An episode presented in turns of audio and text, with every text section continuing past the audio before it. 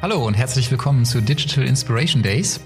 Mein Name ist Ibrahim Efsan. Und ich bin Sven Krüger. Und wir sind in der zweiten Staffel unseres Podcasts. Und in der zweiten Staffel machen wir etwas anders als in der ersten Staffel. Dieses Mal werden nicht nur Ibo und ich reden, sondern wir haben auch einen Gast dabei. Und unser erster Gast ist Stephanie Kemp. Das ist die Deutschlandchefin von Oracle.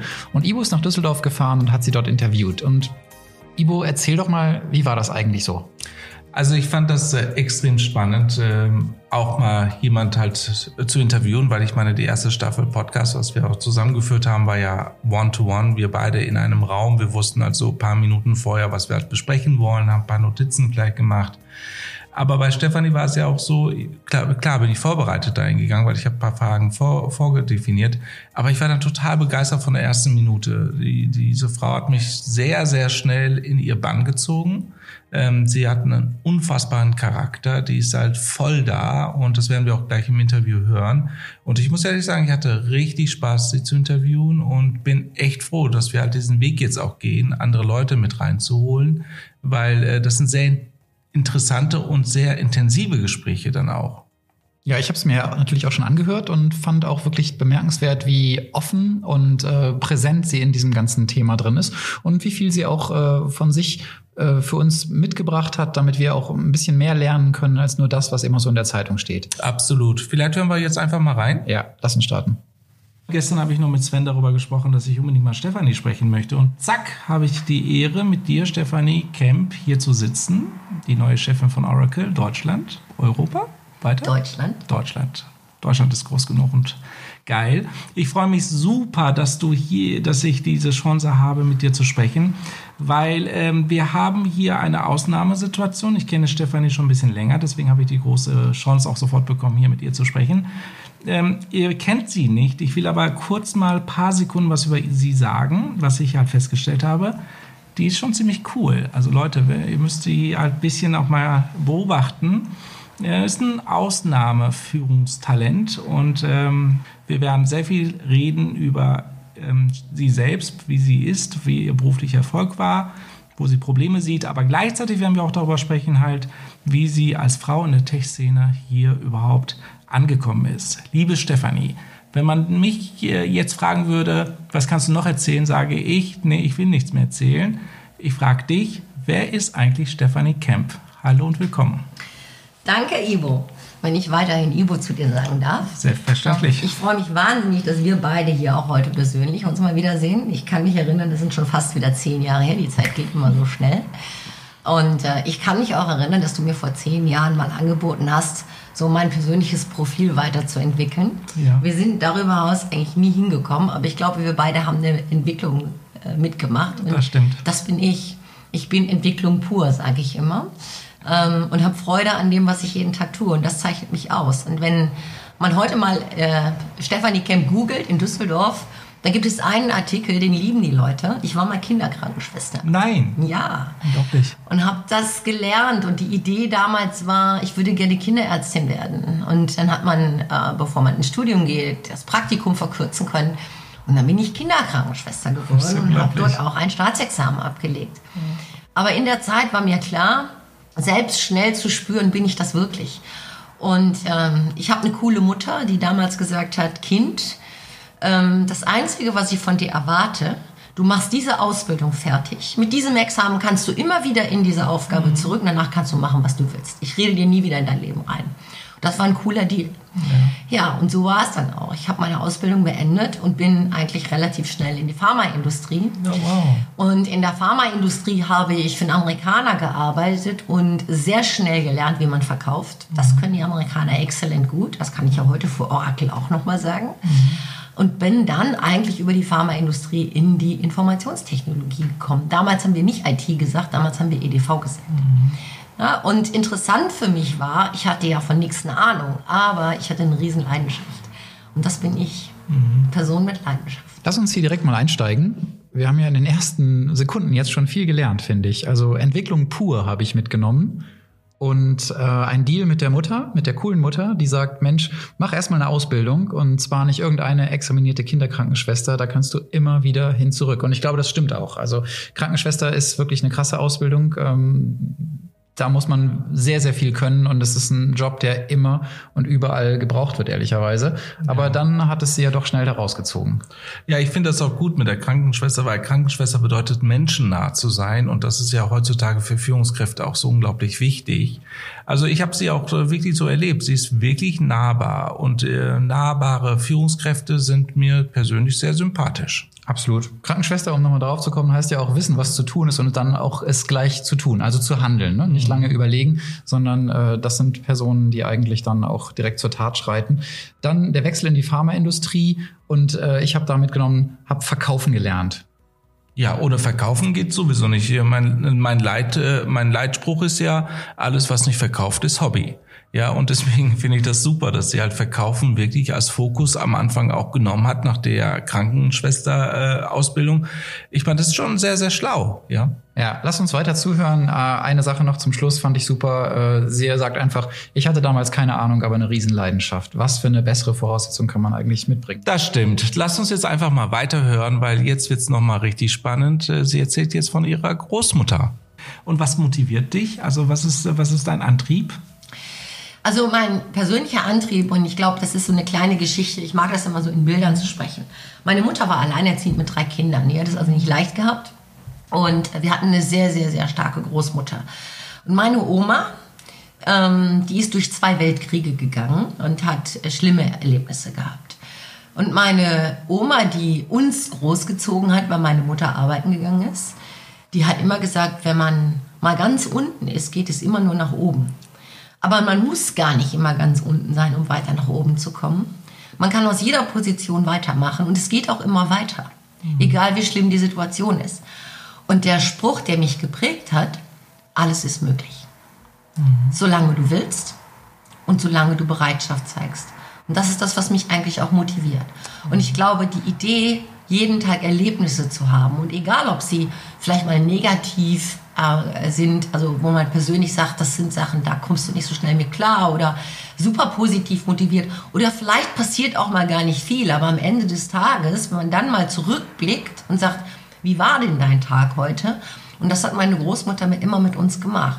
Wenn wir aus der Schule kamen, nach dem Mittagessen, sich hingesetzt und mit uns darüber gesprochen, was habt ihr heute erlebt? Also Erlebnisse treibt mich. Und das zu verarbeiten, das ist das, was mich antreibt und das ist das, was mich motiviert. Ja, in diesem Fall, lieber Sven, äh, fand ich das total toll, was die Stefanie gesagt hat, äh, weil ich finde halt, äh, ich will ist doch einer der zentralen Punkte auch in der digitalen Welt. Ich bemerke das ja immer wieder in verschiedenen Projekten, wenn die Leute nicht wollen, dann klappt es nicht. Also hat die Oma ihr tatsächlich eine richtig gute Idee mitgegeben nicht nur eine gute Idee, ich glaube auch ansonsten ganz schön viel Rückhalt. Was mich sehr fasziniert, ist diese Geschichte, die sich hier ergibt aus äh, im Grunde drei starken Frauen offensichtlich, ne? weil da ist eine, eine Großmutter, die eben äh, zu Hause die Aufgaben übernimmt, die auch das Kind betreut und offensichtlich sehr gut betreut und, und viel an äh, Führung auch mitgibt und, und äh, Beschäftigung, während äh, die Mutter berufstätig ist also auch zu der Zeit. Ne? Heute ist es irgendwie selbstverständlich, finde ich, aber vielleicht war es zu der Zeit nicht unbedingt selbstverständlich, aber das äh, hat offenbar geklappt. Und das ist für mich richtig so eine Geschichte, Großmutter, Mutter und dann eben auch sie als Tochter, die jetzt auch ihren Weg genommen hat. Hören wir doch mal, wie es jetzt weitergeht. Wenn du dann halt heute mal äh, angesprochen werden würdest und würdest gefragt werden, ja, was ist dein Führungsstil? Bist du eine Anführerin? Weil ich meine, du hast ja eine große Herausforderung, auch jetzt mit Oracle, 1800 Mitarbeiter circa, ist ja schon eine Nummer. Also das ist jetzt nicht so was Kleines. Da musst du ja auch dann halt einen Führungsstil haben, was sehr spannend sein könnte für uns zum Hören. Ja, ich glaube, ähm, wenn ich über meinen Führungsstil nachdenke, vielleicht mal über so ein paar, ich sag mal, Dekaden nachzudenken. Wenn Super. ich mich vor zehn Jahren, vor 20 Jahren beworben habe und man hat uns gefragt, was ist dein Führungsstil? Die Welt hat sich verändert. Also damals hat man einfach, ich glaube, die sehr stabile, sehr klare, sehr direktive Führung gesucht. Konnte ich das damals schon? Nein, weil die Erfahrungswerte hatte ich auch gar nicht. Ne? Man musste das in kleinen Teams lernen. Ähm, wenn du mich dann vor zehn Jahren gefragt hast, was ist der Führungsstil oder was ist der gewünschte Führungsstil, dann sind wir schon viel stärker in diesen Begriff Teaming gegangen. Also wir sind stärker in das Thema gegangen, wie werden Entscheidungen getroffen. Ja, also nicht mehr alleinige Entscheidungen zu treffen, sich abzusichern, sondern man hat eher schon so in diese Richtung partizipativ gedacht. Mhm. Nicht? Also aus dem Team heraus, aus vielen kreativen Köpfen die richtigen Entscheidungen zu treffen. Wenn du mich heute fragen würdest, würde ich sagen, ich benutze das Wort agil. Mhm. Ja, und agil heißt, wir haben heute auch schon mal drüber gesprochen, egofrei. Mhm. Ja, also ich mhm. muss nicht mehr jede Entscheidung treffen. Mhm. Ich glaube, mein Führungsstil ist, ich liebe Menschen. Mhm. Äh, und die Frage ist, ja, was an Potenzialen steckt in den Menschen um mich herum? Und meine Idee ist, als Führungsstil diese Potenziale zu heben. Mhm. Und die Menschen nicht in irgendeiner Sackgasse stecken zu lassen, sondern mit denen zu arbeiten. Und der größte und wichtigste Punkt, den ich mir jedes Mal stelle, wenn mir jemand gegenüber sitzt, ist, was ist deine Motivation? Was treibt dich an? Mhm. Und was brauchst du, damit du erfolgreich bist, damit du kreativ bist und mutig bist, selber Entscheidungen zu treffen? Und so würde ich auch meinen Führungsstil heute beschreiben. So, da haken wir schon wieder ein. Ich finde, Ivo, wir sind so ein bisschen wie Waldorf und Stettler hier so in der Muppet Show, ne? So jedes Mal äh, irgendwie kommen wir dann so in so einer Pause und kommentieren das dann. Ja, aber ich finde das gut, weil das ist ja auch eine schöne Art äh, der, der des Rückblicks, ja.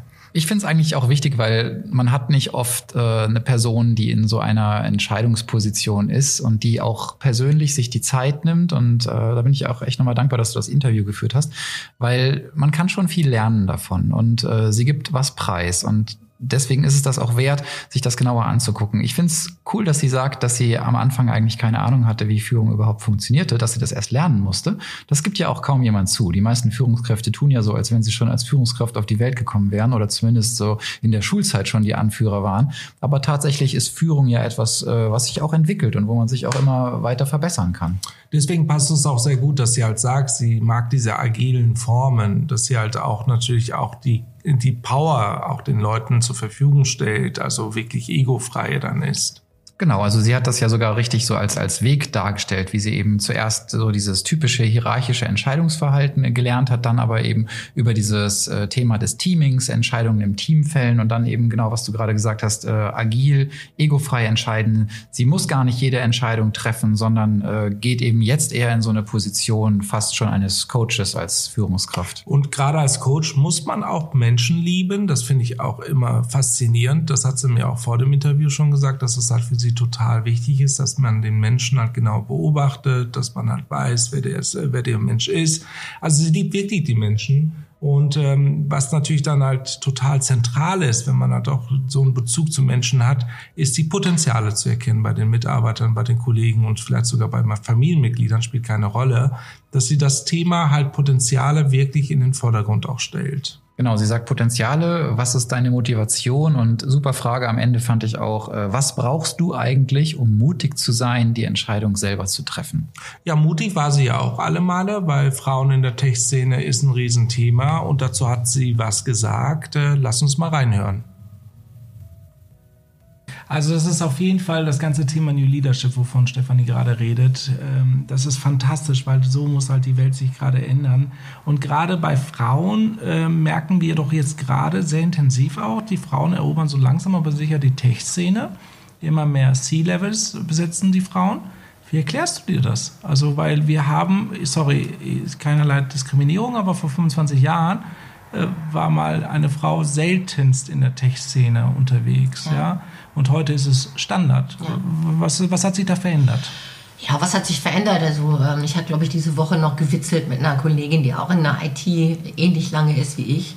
Ich war mal bei einem IBM-Partner und dann gab es hier in Düsseldorf am Karl-Arnold-Platz bei der IBM eine große Veranstaltung. Da wurden damals die ersten RIS-Systeme, also Unix-Systeme gelauncht und da kommst du so als Frau und die Frauen waren ja immer ein bisschen bunter und dann sitzen da halt 200 Menschen, ja, in schwarzen und dunkelblauen Anzügen. Ja. Und da waren da zwei rote und zwei lila Punkte. ja, so. Das kennt man. Ja, und das war so die Verteilung damals. Und ähm, ich glaube, wir hatten es als Frauen leicht. Denn wir waren ja irgendwie Newcomer. Also es war plötzlich auch erstmal ein gewünschter Effekt.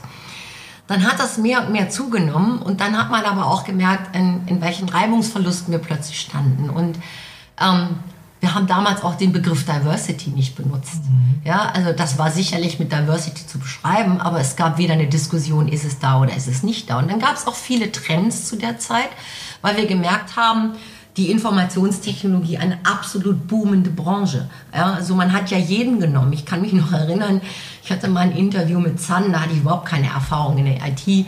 Da hat mich da jemand angerufen, ich habe mich da kalt beworben und dann hat er mich gefragt, ähm, haben Sie Ahnung von SAP? Und da habe ich gesagt, ja, habe ich schon mal gehört. Ne? Ähm, und weiß man eigentlich, was SAP bedeutet? Ja? Systeme, Applikationen, Anwendungen so ungefähr. Und er sagte, oh, Sie können das aussprechen, Sie sind eine gute Kandidatin. ja? Also das waren, das waren Boomzeiten und ich glaube, damals gab es dann auch einfach so ein bisschen mehr so das Thema, auch die Frauen können in diesem Bereich was werden. Wenn man das dann über die Zeit anschaut, ähm, ist es doch ganz klassisch dieser MINT-Beruf, ja, also in der Technologie zu sitzen. Und es gab so Wellenbewegungen. Ich habe dann selber noch vor, das ist jetzt ja schon auch leider wieder zehn Jahre her, noch als CIO bei Vorwerk ähm, mal die ein oder andere Session auch an einer Universität oder an einer Hochschule für Informatiklehrgänge gemacht, um mal zu erzählen, wie eigentlich die Welt so in der IT in einem Unternehmen aussieht. Und da war es so, dass ich schon durchaus beobachtet habe, dass die jungen Frauen da saßen und das waren schon so 20, 30 Prozent. Also die Menge war da. Und dann hat es wieder abgenommen. Und plötzlich gab es dann drei, vier Jahre später nur noch die Quotenfrau, die da saß. Und dann muss ich mir die Frage stellen, wenn wir heute das beobachten, und ich hatte das Glück, letztes Jahr in New York an der Columbia zu sein, und es war kurz vor Jahresabgängern, und wir hatten einen Workshop mit CIOs, und du hast gesehen, die Studenten, die Jahrgangsabgänger, die da waren, da waren 70 Prozent Frauen, die Top-Frauen mit den Abschlüssen in der Informatik, die uns Super. die Workshops betreut haben, mhm. die plötzlich verschwinden. Ach, warum? Und was ist das? Ich glaube, wir sind immer noch in dem Stereotyp. Du wirst irgendwann in diesem Karrieremodell die Entscheidung treffen müssen, Familie, mhm. Kinder oder Beruf. Mhm. Und ich glaube, dieser Stereotyp, und es ist über alle Kulturen hinweg, der ist eben immer noch in uns verhaftet. Ja, auch Frauen in der Internetwirtschaft ist ein Thema, wo ich ja im Eco-Präsidium auch arbeite, äh, wo wir Ladies in Tech ja auch nochmal groß aufziehen. Es ist immer noch eine Diskussion, ob der Mann der Hausmann sein möchte. Und ja. die Sicht der Gesellschaft ist mhm. noch nicht da, wo wir sie gerne hätten. Und das ist so dieser Break. Und jetzt kommt aber doch immer mehr, die wenigen Frauen, die da sind. Und ich begrüße das super, weil wir viele Initiativen haben. Ich selber bin ein großer Verfechter, mache dieses Ladies in Tech gerne, mache die Initiative Women into Leadership. Ähm, ich beobachte diese Global Digital Woman, mhm. ja, also tolle Initiativen. Und du siehst einfach plötzlich, da ist eine Riesenmasse. Warum? Weil auch die Berufsbilder in der IT sich verändert haben. Total. Ja, du musst mhm. heute nicht mehr unbedingt unter den Tisch krabbeln und Rechner Nein. zusammenstöpseln, ja. Absolut. Also es ist viel administrative Arbeit, ja, es ist viel automatisiert, ja, aber du musst dieses technische Wissen und dieses Grundverständnis haben. Und damit wächst das. Und ähm, ich sehe das gerne. Ich sehe das natürlich gerne ähm, weil ich dir auch mal erzählt habe, dass meine Karriere in der Technologie darauf beruht, dass ich drei mutigen Männern begegnet bin. Wie fantastisch. Die drei mutige Entscheidungen getroffen haben, mich nämlich in diese Aufgaben zu lassen und mich auch an diese Führungsaufgaben zu lassen. Ja. ja?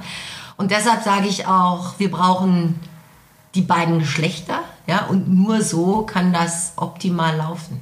Ja, absolut. Also das ist ja Diversity, ja. Also das ist ja auch der Mann auch trotzdem noch mit drin. Ja. Okay, sehr spannend. Hier beim Einstieg, da sagst du ja, sind immer mehr Frauen in C-Levels und ist irgendwie schon, schon Standard. Ich glaube, Ibo, für dich und mich vielleicht, weil wir wahrscheinlich wirklich sehr viele Frauen kennen, die in Führungspositionen sind, aber so wirklich global weiß ich es nicht, aber in Deutschland ist es ehrlich gesagt total peinlich, wie wenige es sind. Ich habe das auch nochmal nachgeguckt. Es sind in, in deutschen DAX-Konzernen 12,8 Prozent Frauenanteil in den Vorständen. Ist ehrlich gesagt ein totales Armutszeugnis, wenn ich mir auch so meine eigene Erfahrung von Frauen in der Tech-Industrie alleine angucke. Insofern, äh, ja, ich finde auch, dass Stephanie Kemp hier im Gespräch total unprätentiös damit umgeht, wie sie angefangen hat, äh, weil sie ja irgendwie sagt, am Anfang hatten wir es leicht, äh, Diversity gab es irgendwie Runde gar nicht, man hat jeden genommen. Und Ja, man hat aber auch bei Männern echt jeden genommen. Ne? Also das ist wirklich ein Thema, wo man heute äh, mit einer anderen Brille drauf guckt, als zu der Zeit, in der sie eingestiegen ist. Das finde ich, kommt hier ganz klar raus. Oh meine Güte, ich kann mich sehr gut sogar an diese Zeit erinnern, wo man halt einfach nur ein paar Dinge wissen musste über Computer und wie man halt das einschaltet und äh, dann wurde man ja schon als Experte ja äh, klassifiziert. Da hat sie schon recht, da gebe ich dir recht. Wie gehen wir denn jetzt weiter? Ja, ich würde gerne noch da bleiben. Ich fand das einfach auch echt super unprätentiös, wie sie dann sagt, ja, ich kannte halt die Bedeutung von SAP.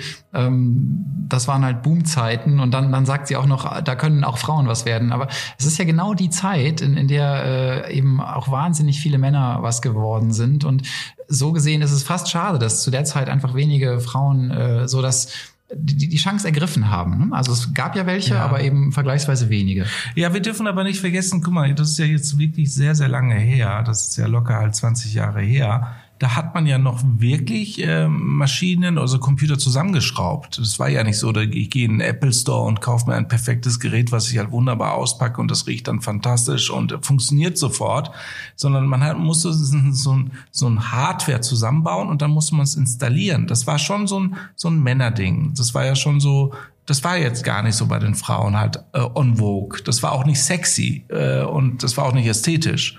Okay. Ich glaube, das macht schon Sinn. Also du meinst, das war so nerdig, dass da eigentlich äh, Frauen einfach keine Lust drauf hatten? Ja, einige schon. Ich meine, ich hatte ja auch schon sehr, sehr früh eine Frau als Mitarbeiterin, die halt in diesem Segment halt aktiv war. Aber äh, die meisten Bewerbungen, die ich damals hatte, waren Männer. Hm, okay. Ja, also gut, ich bin ja auch seitdem ich da in der Tech-Industrie bin, äh, immer schon in diesem Eindruck gewesen, dass es halt total männerdominiert. Ich habe am Anfang auch tatsächlich sehr viel geschult. In den Schulungen waren auch immer wirklich 90 Prozent Männer. Also Absolut. manchmal war es wirklich so, dass nur eine einzige Frau in im Kurs war, äh, wochenlang. Also insofern gebe ich dir recht. Aber trotzdem, sie, sie sagt es ja selber auch, dann gab es irgendwie so Wellen. Sie hat das beobachtet, äh, dass dann, ähm, als sie CIO bei Vorwerk war und auch selber an Hochschulen gegangen ist und darüber gesprochen hat, da hat sie 20 bis 30 Prozent Frauen wahrgenommen. Und dann ging es irgendwie wieder runter. Dann war mehr so dieses Bild der sogenannten Quotenfrau da. Und dann jetzt ganz aktuell letztes Jahr in den USA an der Columbia University 70 Prozent der Top-Abgängerinnen sind offensichtlich Frauen. Und dann, jetzt kommt's, die dann verschwinden. Und das ist doch im Grunde ein Drama, ne? dass dieses ganze Talent verloren geht. Wie verschwinden? Ja, also sie sagt ja, die sind dann irgendwie, äh, sind die Top-Abgängerinnen da, tauchen dann aber im Berufsleben nicht auf, weil die Stereotypen so stark sind, die Diskussion immer noch so groß ist, ob Männer auch Hausmänner sein können und dass die wenigen Frauen, die dann insgesamt da sind, dass offensichtlich zu wenige übrig bleiben. Dass wir also schon jetzt eine Menge Talente haben, die von den Hochschulen abgeben, abgehen, die dann aber gar nicht so richtig im, im Berufsleben zu landen scheinen. Ja, interessant, oder? Und äh, ich finde das auch total interessant, dass sie auch bei Vorwerk gearbeitet hat. Ich habe letztens einen Vorwerk-Mitarbeiter hier bei, mein, bei mir zu Hause gehabt. Und ich dachte ja bis dahin, ja, Apple wäre die geilste Firma der Welt, bis ich Vorwerk kennengelernt habe. okay. Ich muss mit meinem Alter zusammenhängen. Ja, na gut. Ich meine, ja, trägt uns vielleicht so ein bisschen weg. Lassen wir mal ganz kurz bei den Frauen bleiben, äh, ja, weil ist, ich verfolge das auch irgendwie immer in, der, in den Medien. Und äh, dieses Jahr gab es ja da auch einiges zu erleben. Äh, wir haben jetzt äh, gerade bei Merck eine Nachfolge. Das ist mal eine Frau, die wirklich auch äh, CEO, Vorstandsvorsitzende wird. Ich spreche den Namen bestimmt falsch aus, aber Belen Garijo heißt sie, glaube ich. Mhm. Ähm, bisschen negativ. Auf der anderen Seite das Thema äh, Jennifer Morgan bei SAP. Ja, Doppelspitze klar. und dann muss die Frau ja, die hat auch ein bisschen gehen. Pech gehabt, ne? Ja. Ich, ich kann nicht dahinter schauen, aber äh, war natürlich kein besonders gutes Signal. Und was mir auch aufgefallen ist und ich eine tolle Initiative finde, seit ähm, Anfang des Jahres oder seit, seit Frühjahr spätestens äh, das ganze Thema Stay on Board, wo man eben merkt, äh, und, und das ist ja auch ein bisschen, was äh, Stefanie Kemp hier anspricht, diese Thematik, dass eben äh, das Familiendasein, äh, wo dann die Frau eben das Kind bekommt, was dann dazu führt, dass sie plötzlich aus ihrer Führungsrolle rausgerissen wird äh, und dann vielleicht gar nicht mehr äh, zurückkommt, dass man hier jetzt einfach mal sagt, nee, wir wollen aber, dass, dass diese Frauen und, und Managerinnen und Vorständinnen, dass die eben auch da bleiben. Und äh, eigentlich ist es äh, eine coole Initiative, aber gleichzeitig fast schon schade, dass wir dafür wieder eine extra Initiative brauchen. Ja, absolut. Wir leben wirklich im 21. Jahrhundert und ich glaube, das Thema muss echt mal beendet werden. Aber nun ja, äh, wir sind ja mittendrin. Ähm, was ich total toll finde, ist, sie ist fasziniert von dieser Branche. Also das merkt man ja auch. Sie hat ja sehr früh damit auch angefangen und ist ja auch da geblieben. Und äh, darüber habe ich mit dir jetzt als nächstes geredet, über die Faszination der IT-Branche. Los okay. geht's. Okay, aber ähm, jetzt, wenn du jetzt die letzten Jahre dir die Tech-Branche angeschaut hast, äh, welche, welche Bereiche haben dich total begeistert? Also was, was war so, wo du sagst, boah, das, das hätte ich so nicht erwartet oder das habe ich erwartet und endlich ist es da? Ja, also wenn ich mir, ich sag mal, nicht nur in den letzten Jahren, sondern in den letzten, sagen wir mal, 20 Jahren Informationstechnologie angucke und wir haben vor, weiß ich jetzt, wie lange ist der Hype schon wieder her? Ich bin angefangen bei RWE, war es 2000 zwölf, ähm, so ab, ich sag mal 2008, 2009, so in der, in der Bankenkrise, äh, kamen wir in diesen Digitalisierungsansturm und dann hat jeder über Digitalisierung gesprochen. Mhm. Und ich glaube, so im ersten Moment, wenn man so aus der IT-Sicht mit der Erfahrung drauf guckte, war das für uns eigentlich nichts Besonderes, weil Digitalisierung ne, hat immer was mit Technologie zu tun. Ich glaube, der kriegsentscheidende oder das, was sich wirklich verändert hat, ist, dass nicht mehr nur die Technologie eine Rolle spielte, sondern der Purpose, also der Zweck, wofür ich diese Technologie nutze. Ja? Und das macht die Digitalisierung aus, also die Automatisierung, die Beschleunigung, die, ich sag mal, kleiner denkenden Projekte, also nicht mehr riesig denken, sondern auch kleiner stellen. Das ist einhergegangen mit den Innovationsschüben. Wir haben plötzlich aus dem Silicon Valley gelernt, ne, wie man agil arbeitet. Wir haben gelernt, wie man mutig ist. Wir wussten plötzlich, was Design Thinking ist. Das sind teilweise zu der Zeit Buzzwörter gewesen. Aber wenn man wirklich mal da durchgegangen ist, hat man gemerkt, am Ende basierte eigentlich fast jeder Prototype in der Innovation, im Geschäftsmodell auf der Technologie. Und das ist diese Kombination der Digitalisierung. Und was mich da besonders faszinierte in den letzten Jahren, waren natürlich dann auch Mechanismen, dass man plötzlich über, wir haben früher über Prototyping gesprochen, jetzt heißt das plötzlich Proof of Concept oder mhm. Minimal Viable Product. Ja, total. Ja, also mhm. es hat sich, ich sag mal, in der Terminologie was verändert, aber es hat sich im Angang nicht viel verändert. Wir haben nur vieles verlernt. Ja, wir haben manchmal viel zu groß gedacht und ich mhm. glaube, was wirklich ein Unterschied ist, ist die Geschwindigkeit. Mhm. Und die musst du mitmachen, denn unsere Geschäfte, ähm, das Konsumentenverhalten und natürlich die nächste Generation. Ja, wir sprechen über Generation Y, Generation Z. Das ist, sind Themen, die, die, die müssen wir bedienen. Und das ist ja der Kunde von morgen und dem müssen wir auch Möglichkeiten bieten, relativ schnell zu switchen. Und es gibt einen Moment, das werde ich nicht vergessen, da war ich in Madrid eingeladen auf eine Konferenz von, ich glaube es war damals EY, ähm, über Utilities und Digitalisierung. Und ich fand das sehr spannend. Ähm, da hat mal jemand gegenübergestellt auf dem Podium, ähm, wie sich die Lifecycle ähm, verändern. Ja, also wenn ich über ein klassisches ERP-System nachgedacht habe vor vielen Jahren, dann habe ich einen Lifecycle von 10, 12, 14 Jahren gehabt. Garantiert. Na, da haben wir darüber nachgedacht, wann verdiene ich damit Geld. Wenn ich heute über die klassische App in der Digitalisierung nachdenke, dann reden wir über ein Lifecycle von 12 bis 18 Monaten. Ja, ja. Das heißt, wenn du das eine gelauncht hast, musst du bereits das nächste schon wieder am Start haben, um zu wissen, ja, wie du diese Lifecycle mit bedienst. Und das ist die große Veränderung. Es geht hier um Geschwindigkeit. Ja, ich fand das sehr spannend, was Stefanie jetzt gerade gesagt hat, aus dem einfachen Grund, weil wir bemerken dass ja, egal wer in der Innovation oder Inspiration arbeitet, alles wird ja schneller. Man muss ja halt die Dinge heute in schnelleren Innovationsschüben auch denken. Das macht auch extrem Stress.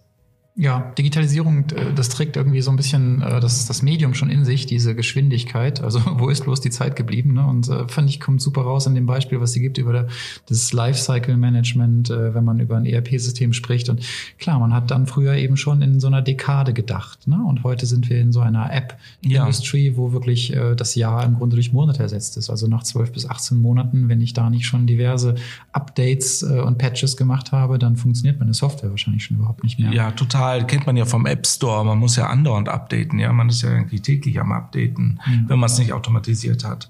Ähm, das ist natürlich auch nur dann möglich bei Unternehmen, halt diese Update-Kultur auch wirklich auch zu schaffen, wenn man halt auch inspirativ und innovativ ist, aber auch große Erfahrung hat. Weil die Erfahrung benötigt man gerade bei so Firmen wie Oracle und so weiter. Das sind ja mächtig differenzierte Projekte und Aufgaben, die die Leute haben. Das ist etwas, was ich natürlich extrem spannend finde. Ähm, deswegen ist halt ähm, wichtig halt zu verstehen halt, wie verändert sich der Markt, wie verändert sich halt Konsumentenverhalten und so weiter, worüber sie spricht. Und sie hat mir dann halt erzählt, ähm, dass das bei Oracle extrem wichtig ist, darauf zu achten oder äh, auch in den Sales-Gesprächen, wie viel Erfahrung eigentlich Oracle mitbringt. Und äh, das erzählt sie jetzt im nächsten Part. Ja, bevor wir da reinsteigen, ich möchte gerne noch was nachschieben zu dem, was sie gerade sagte, weil ich fand das nochmal wichtig, dass sie äh, sagte, jeder Prototyp kommt eigentlich aus der Technologie. Das heißt, wir haben in der Digitalisierung ein wahnsinnig technologiegetriebenes äh, Innovationsszenario. Das sind gar nicht unbedingt so die Menschen, die sich irgendwo hinsetzen und sich was ausdenken, sondern es ist eigentlich eine Technologie, folgt auf die nächste und inspiriert sozusagen aus sich selbst heraus die ja. nächste Iterationsstufe.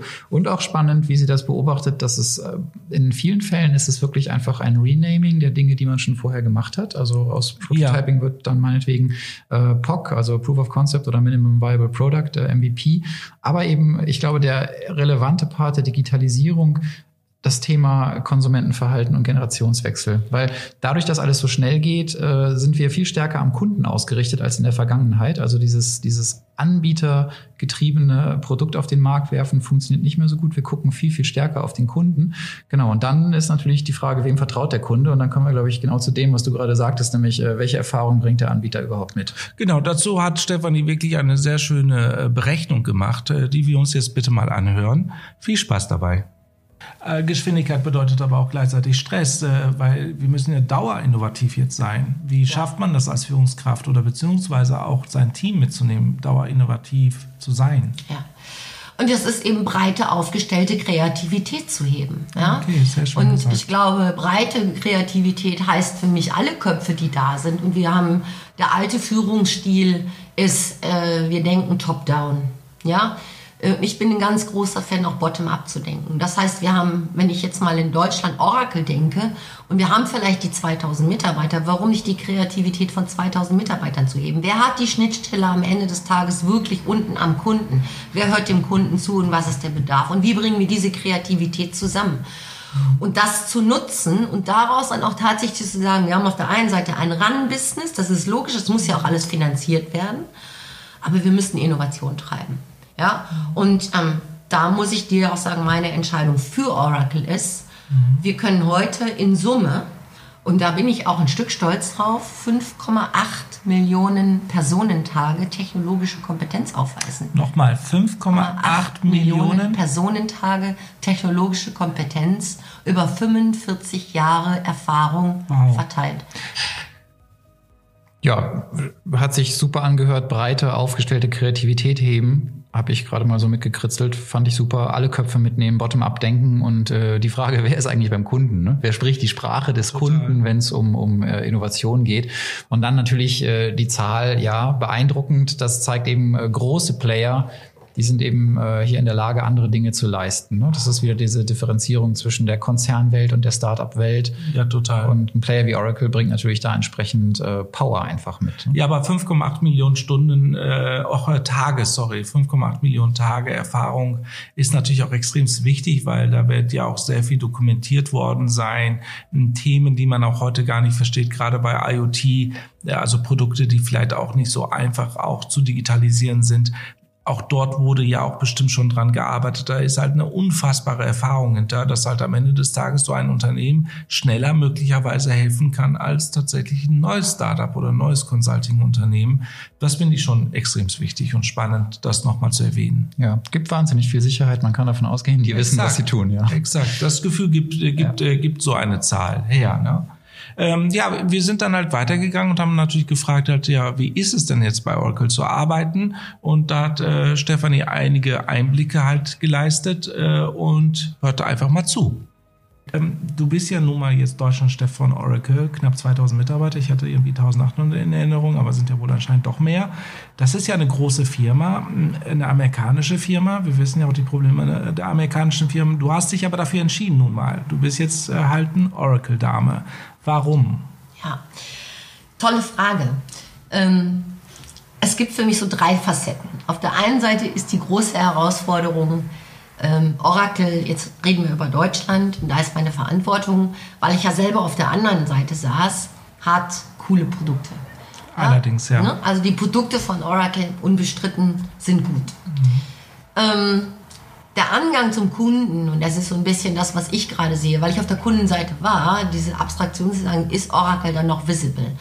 Äh, gehen wir ein Stück weit auch auf die Bedarfe ein, auf die Veränderung ein. Da würde ich sagen, da haben wir ein bisschen Hausaufgabe. Also wir haben eine Transformation. Die ganz große Transformation, der wir heute entgegengucken, ist das Cloud-Geschäft. Und ähm, ich vergleiche mal ganz gerne auch so Iterationen in der Informationstechnologie.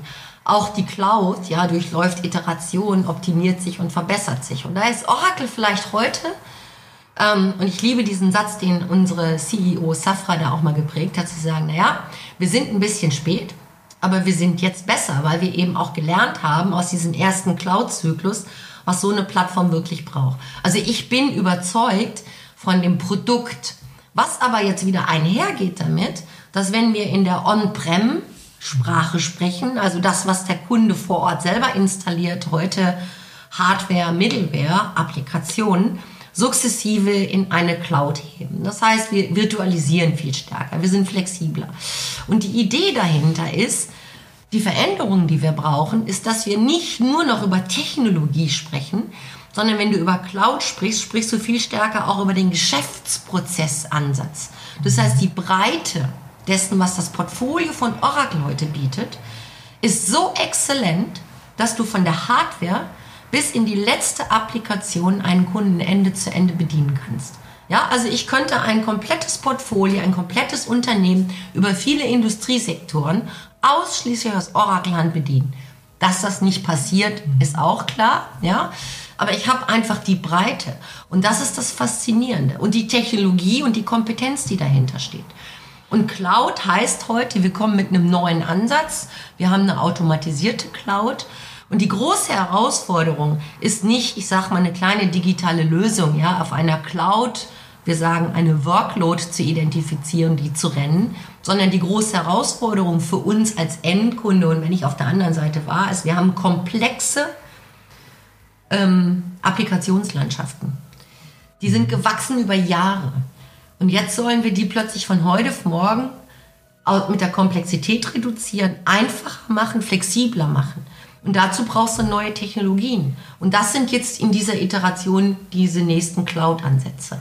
Okay, Oracle hat offensichtlich die gleichen Herausforderungen wie viele andere große Tech-Konzerne. Coole Produkte, coole Angebote, kein leichter Kundenangang.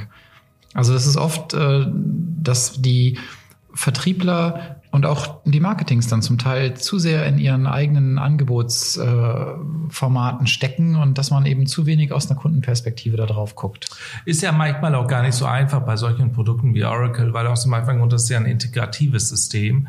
Und das muss halt mit dem Kunden auch entwickelt werden. Ja, was braucht der Kunde? Und alleine bei dieser Frage, was braucht der Kunde tatsächlich, tatsächlich, äh, wird es schon schwer, weil die meisten Kunden das nicht beantworten können. Genau, sie können es zum Teil nicht beantworten und dann ist es aber eben auch tatsächlich so, wenn ich mit meinem Angebot komme, dann setzt sich der Kunde mit dem Angebot auseinander. Eigentlich müsste ich kommen und mit dem Kunden. Und das sagt sie ja auch, übers Business sprechen. Das ist ja ein Vorteil auch im Cloud-Geschäft. Und hier vielleicht auch dann ein Vorteil, dass äh, eine Firma wie Oracle redet natürlich schon mit größeren Unternehmen. Also jetzt ja. äh, der, der durchschnittliche äh, Handwerksbetrieb oder äh, die ganzen Kleingewerbe, die deren, deren äh, IT-Bedarf eigentlich kaum von einer Privatperson zu unterscheiden ist, so wie ein Friseurladen oder eine Bäckerei, die sprechen ja nicht mit Oracle in dem Sinne.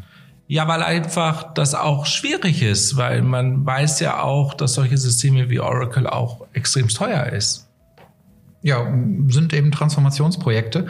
Der Begriff kam jetzt ja auch häufiger, also Einmal das ganze Thema des Kundenangangs ist eine Hausaufgabe bei Oracle. Also da sieht sie eine Transformation und dann natürlich das ganze Thema des Cloud-Geschäfts an sich. Das ist ja im Grunde die große Transformation, durch die die gesamte Wirtschaft gerade geht, dass im Grunde fast alle Anwendungen nach und nach eben äh, aus der Cloud kommen.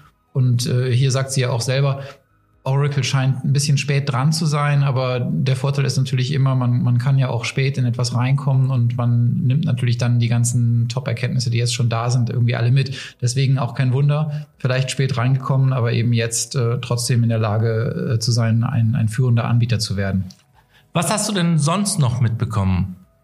Na, gerade momentan geht es ja darum, nicht nur für Oracle, sondern generell in der IT-Industrie die Kunden sozusagen in die Cloud zu bringen, also von den die ganzen On-Premise-Umgebungen, also das, was der Kunde im Grunde selber im Haus hat, in vielleicht eigenen Rechenzentren, dass man das eben nach und nach cloudifiziert, dass man da also eine, eine gute Orchestrierung dafür findet. Und da gibt's ja jetzt offensichtlich auch äh, tolle Produkte von Oracle und im Grunde wird dann eben tatsächlich das gemacht, was ich gerade eben sagte, nämlich man spricht tatsächlich darüber, wie soll das Business in Zukunft laufen. Die Technologie tritt fast ein bisschen in den Hintergrund, aber muss dann eben natürlich nachher das Business bedienen. Und dann kommt eben rein, was sie auch sagt, dass nämlich viele Anbieter jetzt in der Lage sind, den Kunden hier Ende zu Ende zu bedienen, aber die meisten Kunden kaufen ja gar nicht alles Ende zu Ende bei dem einen Anbieter herein. Und, und da liegt, glaube ich, auch so ein bisschen die Herausforderung, die verschiedenen Dinge dann nachher zusammenzubringen. Und dann bin ich auch fertig. Äh, aber das fand ich wirklich nochmal einen guten Hinweis, äh, den sie bringt, nämlich wir reden ja hier nicht über irgendwie eine kleine Anwendung oder Workload nennt sie das, die eben äh, auf der Cloud beobachtet oder integriert wird, sondern wir reden ja um über gesamte Informationslandschaften, über, über übergreifende Geschäftsprozesse. Und das ist schon ein bisschen komplexer. Und hier ist auch der Riesenunterschied zwischen kleinen Unternehmen und Startups und äh, großen Unternehmen mit vielleicht über Jahrzehnte gewachsenen Legacy-Strukturen, die dann eben nicht auf Knopfdruck unbedingt überführt werden können. Ja, total. Und äh, über, ob es teuer ist oder nicht, darüber spreche ich jetzt mit Stefanie, weil das ist ja auch eine Frage, die halt immer wieder im Raum steht. Mal schauen, wie sie darauf antwortet. Ich weiß es schon, aber ihr nicht. Also hört zu. Fangen wir doch mal mit einem Gerücht an, was halt in der Welt herum erzählt wird. Oracle ist zu teuer. Warum erzählen das die Menschen da draußen? Warum sagen die, wenn man zu Oracle geht, muss man halt eine hohe, große Brieftasche haben? Weil das äh, habe ich auch anders erfahren bei Oracle. Es gibt ja Produkte, die halt sehr, sehr schnell bedienbar sind und nutzbar sind. Vielleicht kommen wir da mal einen Schritt näher, dass wir das Thema mal wegbekommen. Ja. Ähm, ich finde, es ist eine sehr schöne Vorlage für mich. Also Oracle ist zu teuer. Ich sage mal, das würde ich so nicht stehen lassen. Oracle hat eine Preisliste und die Produkte kosten Geld. Mhm. Ähm, wenn ich das mal in den anderen Kontext setze, ist aber die Frage, wie trete ich in so eine Verhandlung ein? Ähm, und ich habe auch ganz sicherlich schon viel Erfahrung gemacht, auch jetzt in den Gesprächen von der anderen Seite mit meinen Ex-CAO-Kollegen, die natürlich schon auch sagen, ihr seid, ihr seid harte Verhandlungspartner. Ja, das sind wir. Ähm, und das sind wir auch, glaube ich, aus gutem Grund. Denn wenn man heute Oracle mal sieht, wie gesund wir dastehen, mhm. ja, kann ich mit zuverlässiger Sicherheit sagen, wir werden noch die nächsten fünf bis zehn Jahre da sein. Darf ich kurz da einhaken, weil das ist etwas sehr, sehr Wichtiges, was du so sagst. Äh, wir haben hier über High-End-Technologien zu tun. Also man muss sich das so ein bisschen vorstellen. Oracle braucht man, um sein Geschäftsmodell im Internet zu etablieren und zu installieren.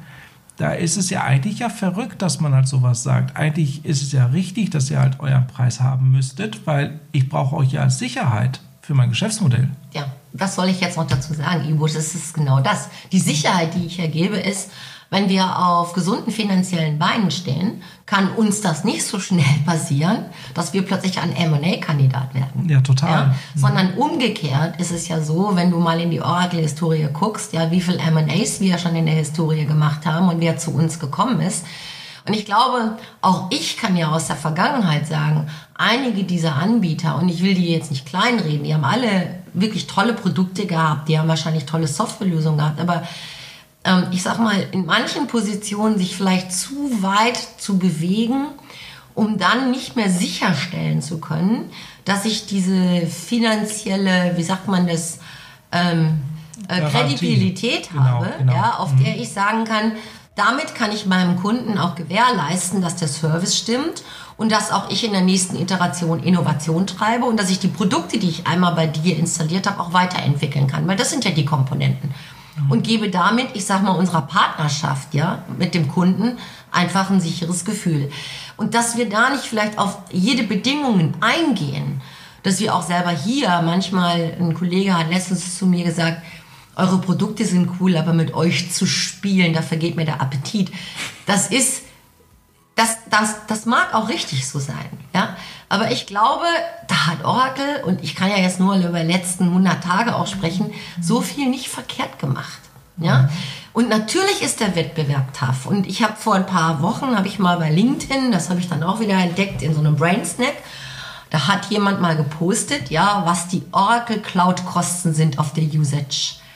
Und bei den Top 5 Hyperscalern waren wir der günstigste. Lass uns hier nochmal einen Cut machen und, und dann vielleicht auch, auch aufhören mit dieser Folge, weil es sonst vielleicht einfach zu lang wird. Und das wird zu lang sonst, ja. Ähm, wir haben ja noch mehr Material, das heißt, es wird auf jeden Fall noch äh, eine, wahrscheinlich eher zwei Folgen mit Stephanie Kemp geben. Total spannend. Ich fand jetzt hier beim letzten äh, Einsatz nochmal das Thema der Preisdiskussion, das ist immer ein schwieriges, wenn man auf, auf dem Level auch unterwegs ist, weil, wie gesagt, hier werden ganze Cloud-Landschaften migriert ähm, oder, oder Informationslandschaften, Prozesse, äh, Geschäftsanwendungen migriert. Also da, da ist es nicht so leicht, einfach so ein Price-Tag drunter zu machen. Das sind zum Teil auch ganz lange Verhandlungen, die da passieren. Und dass sich hier ein IT-Dienstleister als, harter, als harter Verhandlungspartner entpuppt, das ist im Grunde nicht ungewöhnlich. Also insofern, äh, da muss man, glaube ich, einfach beide Seiten verstehen. Das Argument der Investitionssicherheit bei großen Konzernen, das kommt natürlich immer, ist aber logischerweise auch wichtig, weil wenn der Kunde jetzt äh, in, in eine große Investition reingeht,